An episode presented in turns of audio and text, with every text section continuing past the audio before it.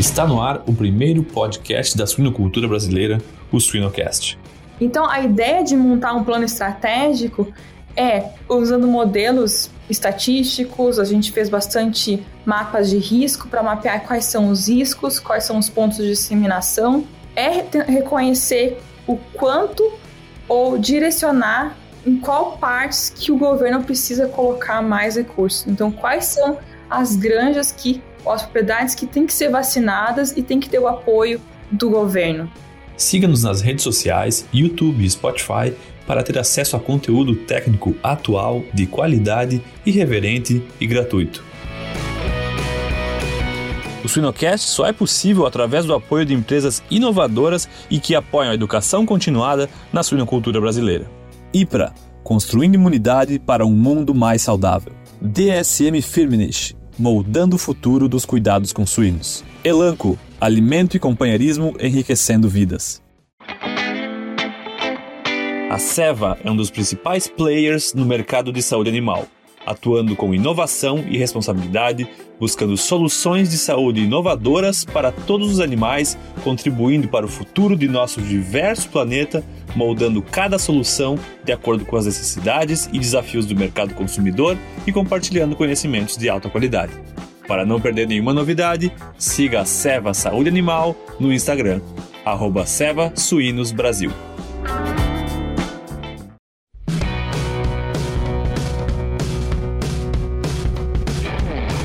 Olá pessoal, no Sinocast de hoje a gente vai falar bastante sobre sanidade, uh, uma doença muito importante no cenário nacional e global. E a gente está recebendo uh, a doutora Ana Paula Poeta, que está lá na Iowa State. Ana, tudo bem? Oi, Jamil, tudo bem? Tudo jóia, tudo jóia. É um prazer te receber, Ana. Ana, uh, pode nos, nos, contar um pouquinho aí da tua, da tua história, como tu chegou até onde tu tá hoje? Claro, cara. É, é, eu quero agradecer pela oportunidade. Eu acho que é sempre um, um bom momento de muito aprendizado uh, conversar nesses podcasts. Eu acho que eu, desde o meu início na, na, na suinicultura e na epidemiologia, no início a gente não tinha esses podcasts, né? E agora a gente tem todo esse material muito, muito rico, com muitas pessoas importantes da, das áreas falando, é, um, é, um, é uma escola praticamente. Acho que um dia dá para gravar tudo, colocar tudo junto num baú e tá aqui a aula. Então eu fico muito feliz de hoje em dia ter esses podcasts. Eu, eu então eu fiz a minha faculdade de uh, medicina veterinária na, na Universidade Federal do Rio Grande do Sul. Eu comecei ali a minha história, a minha história puramente acadêmica, por enquanto. Eu comecei a minha história acadêmica lá no setor de suínos da URGS, onde eu conheci o Dr. Jamil aqui, e os, os outros três professores bem bem conhecidos da área, né? Foi, foi, uma área, foi um momento muito importante para mim que eu aprendi, acho que toda a, base da suinocultura que eu consigo hoje ligar com a minha área, que é a epidemiologia. Então, na própria URGS, então, eu iniciei alguns estudos em epidemiologia com o Dr. Luiz Gustavo Corbellini. Eu fiz o meu mestrado também em epidemiologia com, com o Corbellini. E no meio do mestrado eu tive uma oportunidade de passar um tempo na Universidade de Saskatchewan, no Canadá, com o professor John Harding. Um, e depois voltei, terminei o meu mestrado e eu vim aqui para Iowa State, aqui em Ames, nos Estados Unidos, para fazer doutorado. Então, eu fiz doutorado com a professora Maria Clavirro e com o Jeffrey Zimmerman. E hoje eu estou no postdoc, que a gente tem um time que se chama Field App Team, que é com o Dr. Daniel Linhares, Dr. Giovanni Trevisan e o Dr. Gustavo Silva. Então, mais ou menos essa, essa é a minha trajetória até aqui. Legal, legal. Parece que, parece que tu gosta de, de epidemiologia e doenças, né, Ana? É. E eu acho que por ter feito o estágio no setor de suínos, quando eu entrei na epidemia, já, os estudos de suínos já, já vieram para minha volta aqui. Sim. então, sim. juntos os dois, né? Sem dúvida, sem dúvida. E Ana, a gente está aqui hoje para falar uh, de um projeto que tu, que tu trabalhou uh, no passado, recente, que tem a ver com peste suína clássica. E às vezes eu acho que até é bom tu, tu nos contar um pouco, porque uh, às vezes a gente pensa, ah, peste suína clássica, tem uma, uma região no norte do país que nem tem suínos muito, então não é tão importante assim, a minha produção está toda aqui no sul, então não, não afeta muito. E eu queria fazer uma, uma frase, que eu, um comentário que eu aprendi, inclusive essa semana, num, no congresso que, que eu estava essa semana sobre. É é, um, é um, plano de melhoria da sanidade nacional aqui dos Estados Unidos, do, do rebanho suíno, uh, onde as pessoas falam de biossegurança na, na, importação de tanto como animais como ingredientes para ração. Uh, para eles, tanto faz como tanto fez se é a, se é a peste suína africana ou a clássica. Então, não ter peste suína clássica no país é uma vantagem competitiva e de mercado absurda. E hoje o Brasil é um país positivo, apesar de que zoneado, né? Uh, tem peste suína clássica no Brasil. E tu fez um, um plano, tu trabalhou num plano de erradicação no Brasil, é isso, Ana? É, então esse plano, essa, a, gente, a gente montou uma estratégia de vacinação que é o início para uma erradicação. E nesse projeto eu tra tra trabalhei com o Corbellini, eu aqui agora no, no final do meu doutorado, início de, do pós-doc. O Corbellini está afastado da Universidade Federal do Rio Grande do Sul e ele montou uma empresa de consultoria epidemiológica que é a Corp Science. Então ele vem uh, ajudando a, a indústria e o governo com soluções epidemiológicas para esses grandes problemas, como a peste suína clássica e como montar um programa de vacinação numa área muito diferente do que a gente está acostumado, que é da indústria, né? Então, esse programa de vacinação ele foi montado na área do Nordeste, que são sete estados mais perto ali do, do Oceano Atlântico, ali o, são, são sete estados, é o Rio Grande do Norte, o Maranhão, o Piauí, uh, a Paraíba, o Pernambuco, e, a, e o Alagoas. E a grande motivação de iniciar algo para montar um governo, um, desculpa, uma estratégia de vacinação que seja estratégia, estratégica e tem um, um custo sustentável é porque teve um foco de peste na clássica ali no Alagoas, que é o estado de fronteira com a zona livre. E a, e a gente sabe a importância que o momento que tiver um foco numa zona livre, muitos problemas virão, né? O, o, o, o mercado internacional vai, vai ter que ser parado por um momento, a gente vai ter que direcionar muito recurso para saber onde é que está esse vírus, o quanto esse vírus entrou na zona livre, para daí sim retomar o comércio internacional. E a gente sabe que a suinicultura do, do Brasil é uma é um pilar, né? É uma coisa muito é uma é forte, então prejudicaria muito a hora que esse vírus entrasse na zona livre. Então, o objetivo do governo agora é erradicar dessa outra zona, da zona não livre, e iniciamos com um, uma estratégia de vacinação. A grande questão dessa região é que é uma região que ela não é tecnificada. Ela tem a grande parte das propriedades são propriedades de subsistência. É um produtor que tem um ou dois animais, esses animais podem estar, entanto, numa baia coletiva ou eles estão soltos na propriedade. É uma área que tem muita, uh, muito, tem lixões, tem um, muito comércio com animais livres, pouca emissão de GTA ou quase nenhuma.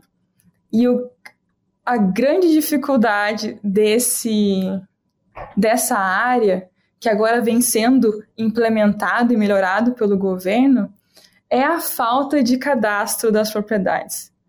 E quando a gente discutiu o projeto de como vamos montar o projeto, ah, vamos fazer isso, fazer aquilo. Peraí, não tem, não tem cadastro. Vamos fazer aquilo. Não tem cadastro.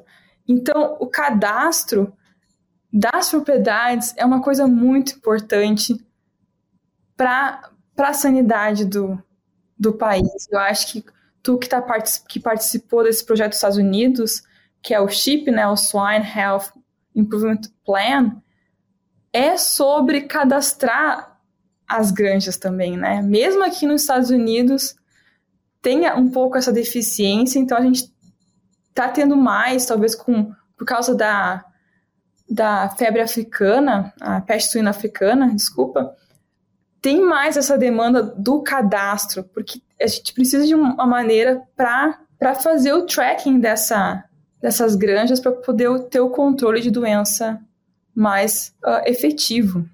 Sem dúvida, sem dúvida. É, é, e, e, legal que tu trouxe, eu acho que é interessante a gente pensar né, que suinocultura de subsistência, a palavra já diz, né, subsistência, então a, a, a, o proprietário, vamos dizer assim, essa propriedade, ele nem se considera um, um produtor uh, ou um, um, um, dono de terra, e, e, eu acho que isso dificulta ainda mais a, esse conceito do, do pequeno produtor que tem duas, três cabeças, ele entender que uh, como ele cria animais, uh, ele entra na cadeia epidemiológica, né, da, da de, de, disseminação de doenças, e é importante.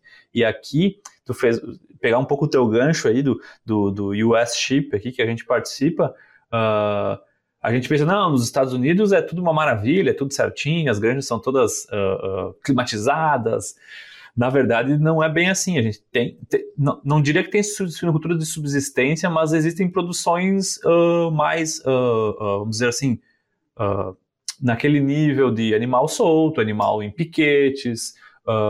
uma coisa que me deixou de cabelo em pé é que em 25 estados aqui nos Estados Unidos é permitido o uso de alimentação de resíduo de restaurante. Então, e, e, esse resíduo de restaurante a gente não consegue garantir se ele vai passar por um processo térmico para alimentar os animais. Então, vai ter restos de carne suína ali, vai ter ossos, vai ter restos de carne de outros animais. Então, é, é, é, é às vezes a gente tem uma imagem de que nos Estados Unidos é tudo bom e no Brasil é tudo ruim, e acho que é, não é bem por aí, né? É, e essas, só essas palavras que a gente falou aqui agora: resto de alimento, comércio com animal vivo, feira transporte de. Uh, posso adicionar um pouco o transporte de sêmen. São tudo partes da epidemiologia da peste suína africana e também clássica, como esses vírus eles se disseminam na, na população. Então, por isso a importância da caracterização dessas propriedades, porque essas propriedades elas têm o risco de se infectar e também trazem o risco de disseminação, de disseminação da doença. Então, só porque é subsistência, não quer dizer que não é parte da, da, da epidemiologia da doença, né? Então, a gente tem que ter, considerar esse tipo de propriedade também. É, acho que muitas coisas foram muito reveladoras nesse projeto. E o Dr. Corbellini, ele foi até o Nordeste, ele entrevistou vários pequenos produtores, ele, ele conheceu as propriedades, e uma coisa muito interessante é os produtores, mesmo pequenos, com um ou dois animais, que tiveram um surto, eles estão sensibilizados. Eles se importam com os animais. Eles estão sensibilizados em relação à vacinação. Eles estão uh, dispostos a contribuir com a vacinação. Então, a questão toda desse projeto de vacinação é por, por causa dessa área que tem um, um problema mais socioeconômico e, como tu falou, não vê, é uma produção de subsistência, então ele o produtor ele vai escolher onde colocar o recurso dele, né? Se é numa vacina para uma doença que ele não vê, que ele tem que prevenir, que ele não sabe, ou se é um medicamento, um vermífugo para um animal que está tendo um problema ali real que ele está vendo, né? Então, para ele é difícil é, esse entendimento, né? Então, um, uma, uma, um dos resultados, uma, uma consequência desses programas de vacinação é a educação do produtor, é a, é a, é a divulgação de informação de que existe essa doença, que existe uma vacina e que é importante. Então, as, as campanhas de vacinação que foram feitas uh, uh, no Alagoas o Alagoas, ele teve, por causa que teve esse surto, estava perto da fronteira, eles fizeram uma campanha de vacinação massiva, que vacinou todo o estado em três campanhas. E isso é um, foi um grande exemplo também para nós. A gente tem como a gente montou esse programa estratégico de vacinação tendo como base a experiência do Alagoas. E uma coisa que aconteceu no Alagoas que foi muito interessante foi a cooperação entre governo e a indústria, né, através das associações, a BPA, a, a, a, B, a BPEX, que combinaram é, uh, esforços para levar a vacinação para todos os produtores. Só que vacinação massiva tem um custo, e um custo muito alto. Então, não é uma medida sustentável, pelo menos para as condições do governo e da indústria agora, de que vão, vão pagar a vacinação de em tempo em tempo para toda aquela região. E isso foi para um estado, né? A gente fala, a região é composta por sete estados. Então, seria uma vacinação massiva para toda essa população que não, não necessariamente seria viável. Então, a ideia de montar um plano estratégico é, por, por, por usando modelos estatísticos, a gente fez bastante mapas de risco para mapear quais são os riscos, quais são os pontos de disseminação. Uh, é reconhecer o quanto ou direcionar em qual, em qual partes que o governo precisa colocar mais recursos. Então, quais são as granjas que, ou as propriedades que têm que ser vacinadas e têm que ter o apoio do governo. Então, foi esse basicamente esse o resultado desse, desse projeto. A gente fez um, um estudo da doença, o estudo da, dos programas de vacinação ao redor do mundo, o que, que, o, que, que o mundo agora, hoje, hoje em dia, faz em relação à peste suína clássica. Por exemplo, a, a Colômbia é um, é um dos países que está muito perto de erradicar. Mas tem essa combinação, né, de vacinação, feita parte pelo governo, feita pela parte, parte pela indústria, a questão de eliminar animais positivos, eliminar foco, vigilância passiva, vigilância ativa todo, todas as experiências que a gente leu sobre erradicação de sucesso no mundo tem esses pilares, né? Vacinação, eliminação de foco, eliminação, eliminação de animal positivo. Enfim, a gente fez dos programas de vacinação quais têm sucesso, epidemiologia, a gente montou também um, um, um programa de. A gente desenhou um estudo de prevalência, porque a outra questão em relação a essa região é que a gente não sabe onde é que está a doença. A gente sabe que teve três estados com foco, mas a gente, pelas características do vírus, que hoje em dia, ao longo do tempo, esse vírus, antigamente, que tinha esse quadro clínico de hemorragia, do animal tá lá com a, com a cianose, hoje em dia, esse vírus ele está mais assintomático, que é o caso também da, da, da africana africana, na sua maior parte, ela vai ser mais assintomática. Vai ser um animal mais crônico ali que está que tá espalhando o vírus. Então, clinicamente, um produtor ou o veterinário do serviço, serviço oficial, ele não vai conseguir reconhecer essa doença, né? E essa doença ela vai ser confundida com outras, como uma salmonela, até Brasil não tem, mas um, um PIRS, uma, é o, um, um PIRS, essas doenças assim. Então, não é uma coisa, a vigilância passiva tem esse problema, né, que depende muito da, do, do sinal clínico que os, os vírus mais atuais, as cepas mais atuais do, da peste na clássica, eles estão mais assintomáticos. Então tem esse caso que a gente não sabe onde é que está a doença também. Então a gente usou esse, esses modelos para tentar determinar quais seriam as áreas prioritárias de vacinação e a gente também fez um cálculo qual é o custo de vacinar áreas prioritárias com ou sem o inquérito, né? No caso, o estudo da prevalência dessa doença. Uhum. Interessante, interessante. E, bom, e depois desse projeto, qual, qual foi o resultado? Qual que é a situação atual? Então, esse projeto ele foi todo submetido para o Ministério e o resultado desse, desse, desse projeto é dar embasamento para a decisão do governo. A gente, nós, o Corbellini, eu e a Aline, que também foi uma outra colaborador do projeto, a gente não entregou a decisão para eles, né? A gente entregou dados, embasamento para a decisão do governo. O que a gente entregou basicamente foi uma tabela, que é o resultado assim final, é uma tabela em que existem 12 cenários. E esses 12 cenários, eles são classificados, uh, são ranqueados por prioridades. Se a prioridade do governo é ter 100% cobertura vacinal, é o cenário A, em que existe uma vacinação massiva.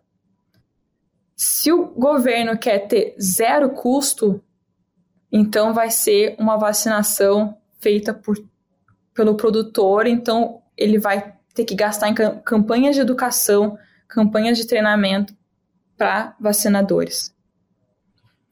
Existe também um cenário que é vacinar os municípios de risco. Então, com os modelos estatísticos, a gente conseguiu determinar quais são os municípios de maior risco.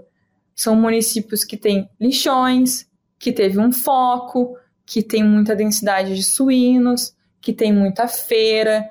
Então, esses municípios, eles estão mapeados quais são, ou regiões. Então, existem cenários que o governo só pagaria vacinas para esses para essas regiões.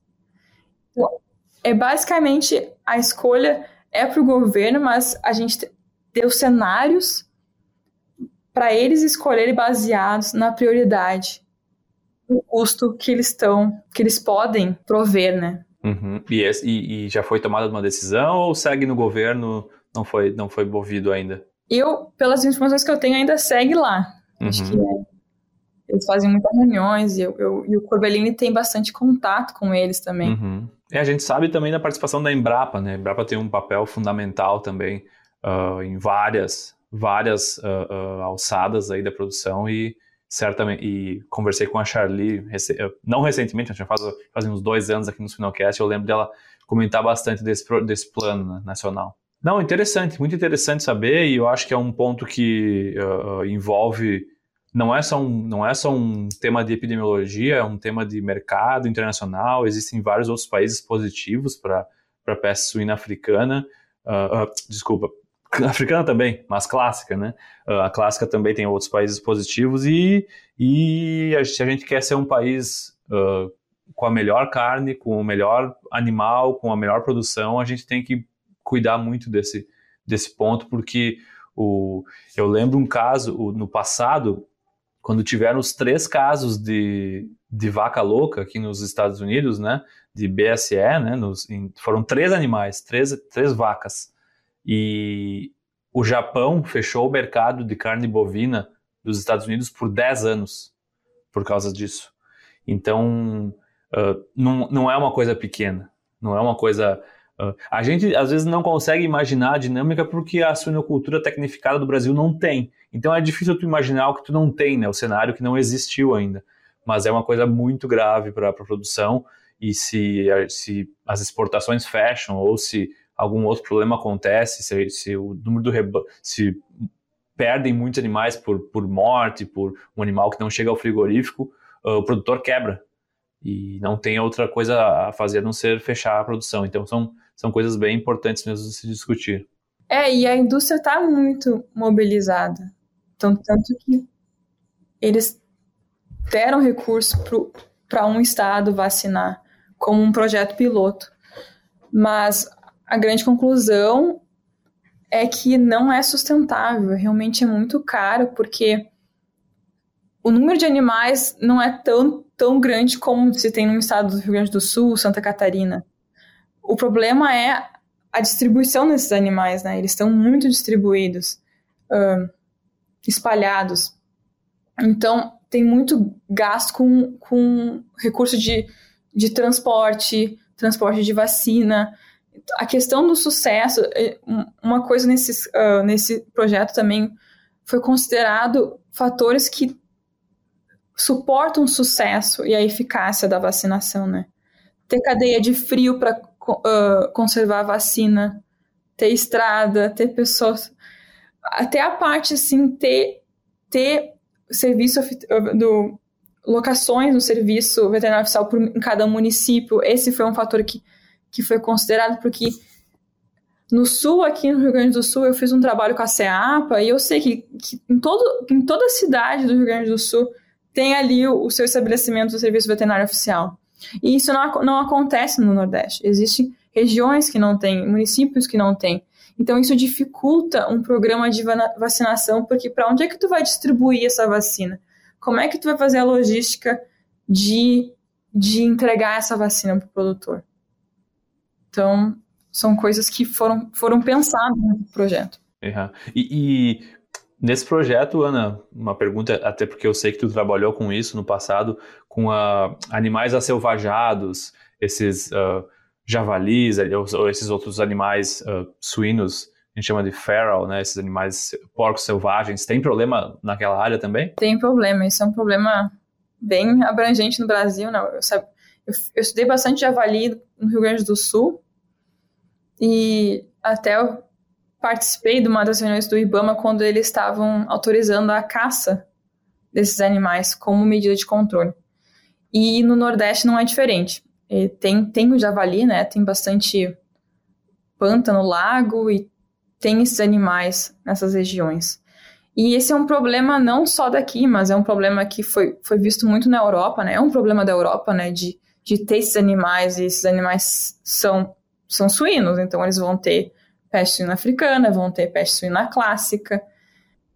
E é um problema que também foi demonstrado na Colômbia, que é a dificuldade de, de controlar doenças nesses animais. Uma opção que é feita e a gente tem lá no nosso projeto, na escrita, essa sugestão é a vacina oral, né? As vacinas orais são muito bem aceitas para esse tipo de população, né? Que em, em, vez de ser uma vacina injetável, tu coloca uma vacina num, num pellet e o distribui em algumas áreas e esse animal vai comer aquele pellet, então vai estar tá imunizado. Essa seria uma opção, foi feito na Europa. Não é tão efetiva como uma vacina viva atenuada, que é a vacina uh, tradicional da, da peste suína clássica, mas tem uma proteção ali, tem uma eficiência boa, suficiente para controlar essa doença nesses animais. E outro jeito seria a caça, né? Uhum, uhum. É difícil. Até a gente está falando aqui no início de setembro de 2023 e há uns dias atrás foi confirmada a peste suína africana na Suécia, né? Primeiro em animais selvagens. Então uh, esse parece ser um dos pilares assim da, da prevenção, do controle de, de, de peste suína africana nesse caso o, o, projetos que, que visem uh, uma contenção desses animais de alguma forma. Né? Ana, uh, para a gente terminar aqui, eu sei que tu, tu, traba tu, tu trabalha hoje com. Você feito um trabalho muito legal na parte de distribuição de dejetos né, de suínos e, aí em Iowa. Como. Que isso é uma das coisas que às vezes a gente não se dá conta, né? Uh, no, no, claro, no Brasil hoje não tem PIRS, nem PED, mas como é que, como é, que é tu, tu bombear o dejeto de uma terminação, por exemplo, que foi acometida por cepas super agressivas de pires, bombear esse dejeto numa plantação de milho e, e talvez a, plantação de milho está do lado de uma outra granja. Como é, como é que é esse projeto que você tem trabalhado? Então, esse é um projeto que iniciou esse ano, então ainda está muito em momentos preliminares, né? Mas a ideia, o grande objetivo, acho que aqui no, para esclarecer, né, aqui no, nos Estados Unidos, a, os dejetos dos, dos, suínos, eles ficam ali embaixo da, da, da granja, são, são estocados lá, ou eles são estocados em lagoas.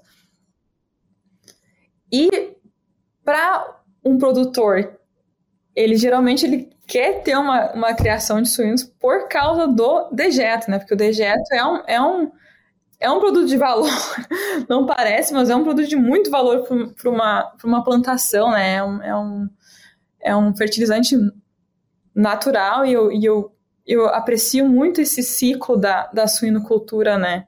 Que a gente consegue usar esses dejetos uma plantação regenerar a plantação. Então aqui esses animais têm os dejetos para fazer a mistura do dejeto, né, para fazer aquelas aquelas reações que precisa para homogeneizar, homogeneizar os dejetos, aqui tem que se bombe, ser bombeado, né? Eles usam uh, como se fosse uma plataforma assim que, que baixa e, e levanta para mexer esses dejetos.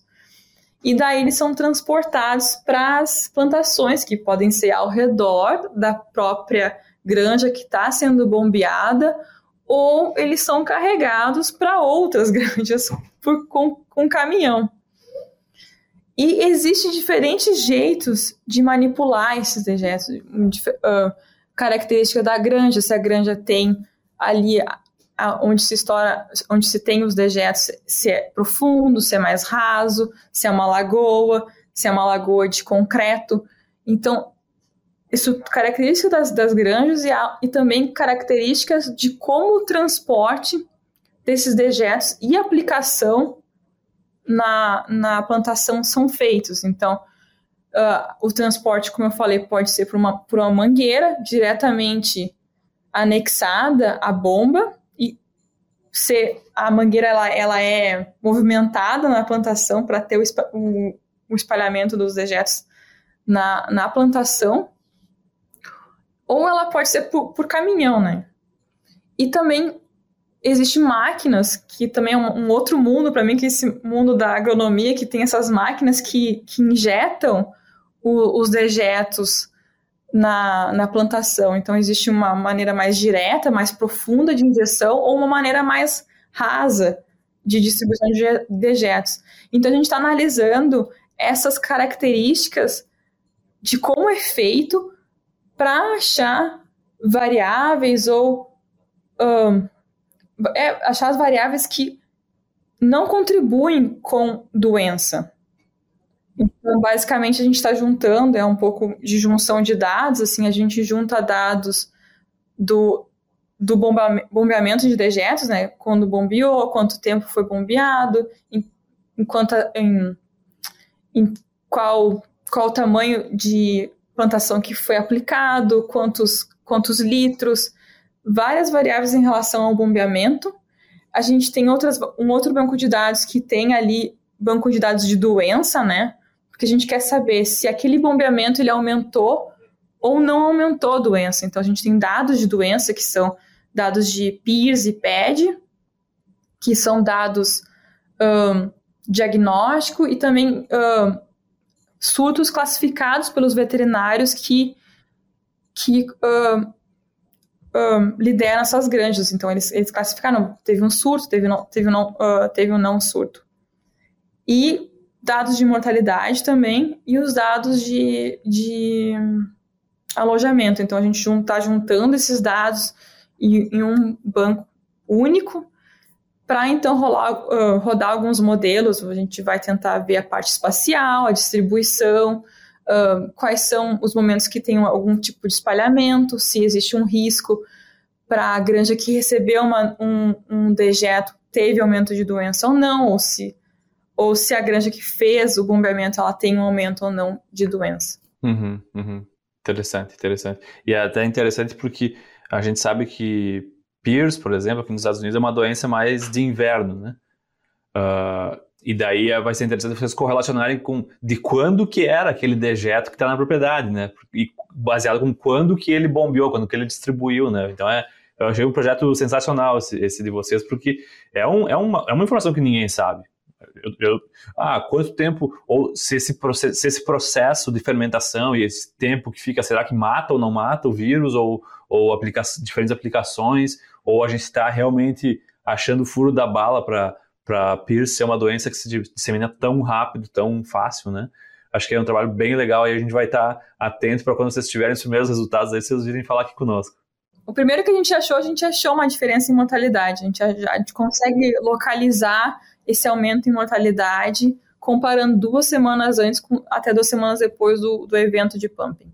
E se tu coloca num, num gráfico que a gente chama de SPC charts, que é aquele Statistical Process Control, que tu, tu vê um padrão de, de mortalidade, tu vê lá os spikes, sabe? Tu vê o, os picos e com um, um, um alarme que existe um aumento nesse padrão com a mortalidade. Quando foi bombeado. Bombeado. Olha tá aí, interessante. É, não é, isso salta aos olhos. A ideia é a mensagem desse trabalho, né? A gente não é, a questão não é não pare de, não é claro. é isso que a gente quer. A gente não quer que a propriedade pare com o, o bombeamento. A gente quer saber quais são as variáveis ou uma, uma logística melhor para esse bombeamento. Uhum, uhum. Perfeito, perfeito. Não, muito interessante. Ana, não, muito legal, muito legal. Todos os teus trabalhos aí são, sem dúvida, uh, de extrema importância para a epidemiologia da suinocultura global, né? Porque a gente está falando de doenças aí que, que afetam o mundo inteiro, não só um país, e são práticas que se aplicam para outras doenças também. Já pensou estar no top 1% da suinocultura? Acesse academiasuina.com.br e invista no seu conhecimento. Suinocast só é possível através do apoio de empresas inovadoras e que apoiam a educação continuada na suinocultura brasileira. Giga, alta performance sem esforço. Altec, soluções nutricionais para uma produção rentável e sustentável. MS Shippers, paixão pelo agro. Seva, sempre com você, além da saúde animal. A Elanco é uma empresa global na área de saúde animal e se dedica a inovar e fornecer produtos e serviços para prevenir e tratar doenças em animais de produção e animais de companhia, agregando valor ao trabalho de produtores, tutores, médicos veterinários e da sociedade como um todo. Agora chegando no, final, no finalzinho aqui do nosso, do nosso bate-papo, eu queria que tu me recomendasse um livro, mas não de doenças de suínos nem de suinocultura. É, que livro é? Ou é o do Rô lá, Epidemiologia Quantitativa, ou é o Disease of Swine, tanto a versão portuguesa quanto a inglesa. Esses são os livros aqui. Basicamente, a gente tem alguns alunos chegando novo agora aqui no grupo, então já, já tá já aqui vai. o do Rô e o... o kit. Aqui o kit. Mas eu sou uma pessoa que eu gosto muito de psicanálise. Eu tenho um. Comecei terapia, mas de repente gosto, comecei a estudar um pouco mais de psicanálise e neurociência. E um dos livros que eu, que eu li e passou por algumas vezes na minha vida, e eu achei engraçado que eu consegui conectar esse livro com um outro livro, que é o, é o Em Busca de Sentido do Dr. Victor Frank, que ele foi um, um, um psiquiatra médico austríaco que foi para um campo de concentração de Auschwitz. E ele sobreviveu. Ele, o falecimento dele foi em 97. E o que manteve ele. Uh, porque uma experiência de um campo de concentração é uma experiência que acho que detona qualquer uh, humanidade, né? A sua própria humanidade, né? E o que manteve esse médico vivo foi porque ele queria publicar a, a, a escola dele, né, o, a, o conhecimento dele de lobo, lobote, loboterapia, que é essa coisa da vida de a gente ter pequenos objetivos ou grandes objetivos, ou da nossa vida sempre ter, a gente sempre tem um pouco de propósito, né? Então, seja na carreira, com a família, geralmente quem tem filho, propósito são os filhos. Agora, nós na carreira aqui, eu e tu, Jamie, a gente tem que publicar, pay, uh, publicar artigo, a gente tem que escrever coisa. Então, eu acho que é muito, muito parecido assim com o que a gente faz na, na academia. Então, é um livro que eu, que eu gostei, que ele conta a experiência dele não de um jeito sensacionalista, assim, é de um jeito assim mais leve, das experiências Uh, então, acho, acho interessante. E esse livro ele se liga com um livro do Augusto Cury, que é também Busca de Sentido na Vida. Então, que, que o Augusto Cury ele conta a, história de, um, de, um, de uma pessoa que foi nesses campos de concentração e conheceu o Victor Frank lá. Então, uhum, tem, uhum. tem uma ligação. O Augusto Cury tem um livro tem um livro dele, eu li um livro dele sobre o Holocausto. Isso. É, o, o Augusto é também uh, psiquiatra, né? Que usa muito a Segunda Guerra Mundial para suas para os seus estudos, né, para seus um, para suas áreas de, a sua área de conhecimento, né, a sua linha de, de pesquisa de, de, psicologia. Então, esses dois pessoas, Victor Frank e, e o, o, Augusto Cury, eles são bem parecidos assim na linha psicanalítica. Então, e Augusto Cury é mais é fácil assim de ler. É, são é, eu, é, é, o colecionador de lágrimas, o Holocausto nunca mais. É um, é um baita livro também. Eu achei muito interessante. Foi um livro que eu, eu achei na, na, na, na biblioteca lá da minha mãe e eu, ah, interessante isso aqui. Porque eu, eu, eu tinha o Augusto Cury como um, um outro tipo de, de escritor e eu, nossa, o Augusto Cury escrevendo sobre o Holocausto, eu, eu li, ele, ele é uma, sabe aquela ficção não ficção, sabe? Que tu fica... É, isso, isso. Não, mas isso aqui não, não é ficção. Não, mas isso aqui é ficção. Muito interessante, muito interessante.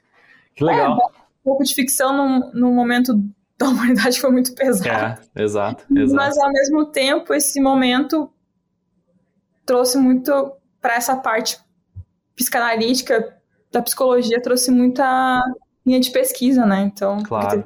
sobreviver aquilo lá, então. Uhum. Bastante coisa. E Ana, qual que é o teu sonho? Uau! eu já acho que eu já vivo um sonho. Eu acho que que essa nossa trajetória, assim, de, de conviver com pessoas muito inteligentes, que sabem mais que a gente, já é um sonho para mim, já tô, já tô no sonho. E eu tenho um colega aqui de trabalho que também fala que sempre quer estar perto de alguém mais inteligente que ele. E eu acho que está certo, eu acho que a gente tem essas oportunidades que, tanto na indústria, eu acredito que é assim também, eu não... Aqui também na academia, a gente convive com pessoas muito... Uh, experientes, né? Então, esse é o meu sonho, continuar convivendo com pessoa experiente para me ensinar coisas. Nota 10. Ana Paula, poeta, foi realmente um prazer conversar contigo, bom te ver, bom saber que tu tá bem aí, tá estudando bastante. E agradeço novamente pelo teu tempo, por tudo que tu compartilhou aqui conosco, certamente ajuda a suinocultura brasileira a, a, a ser cada vez melhor. Obrigado novamente, Ana. Quero agradecer muito a ti, Jamil, pela conversa e foi, foi muito fácil conversar aqui e continua com os podcasts, por favor. Que... Pode deixar. Nossa, é. Eu lembro assim, uma experiência que eu tive. Eu estava estudando para o meu, o meu exame final aqui do doutorado e eu escutava podcast. Escutei muitos, muitos podcasts. E pensava, nossa, que, quanto, que valor isso aqui tem, sabe?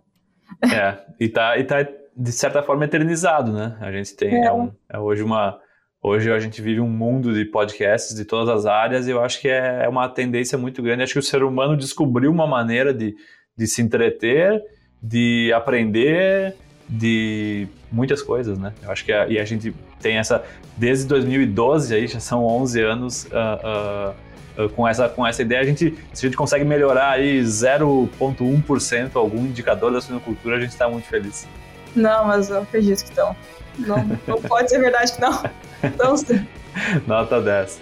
Obrigadão, Ana. Obrigada.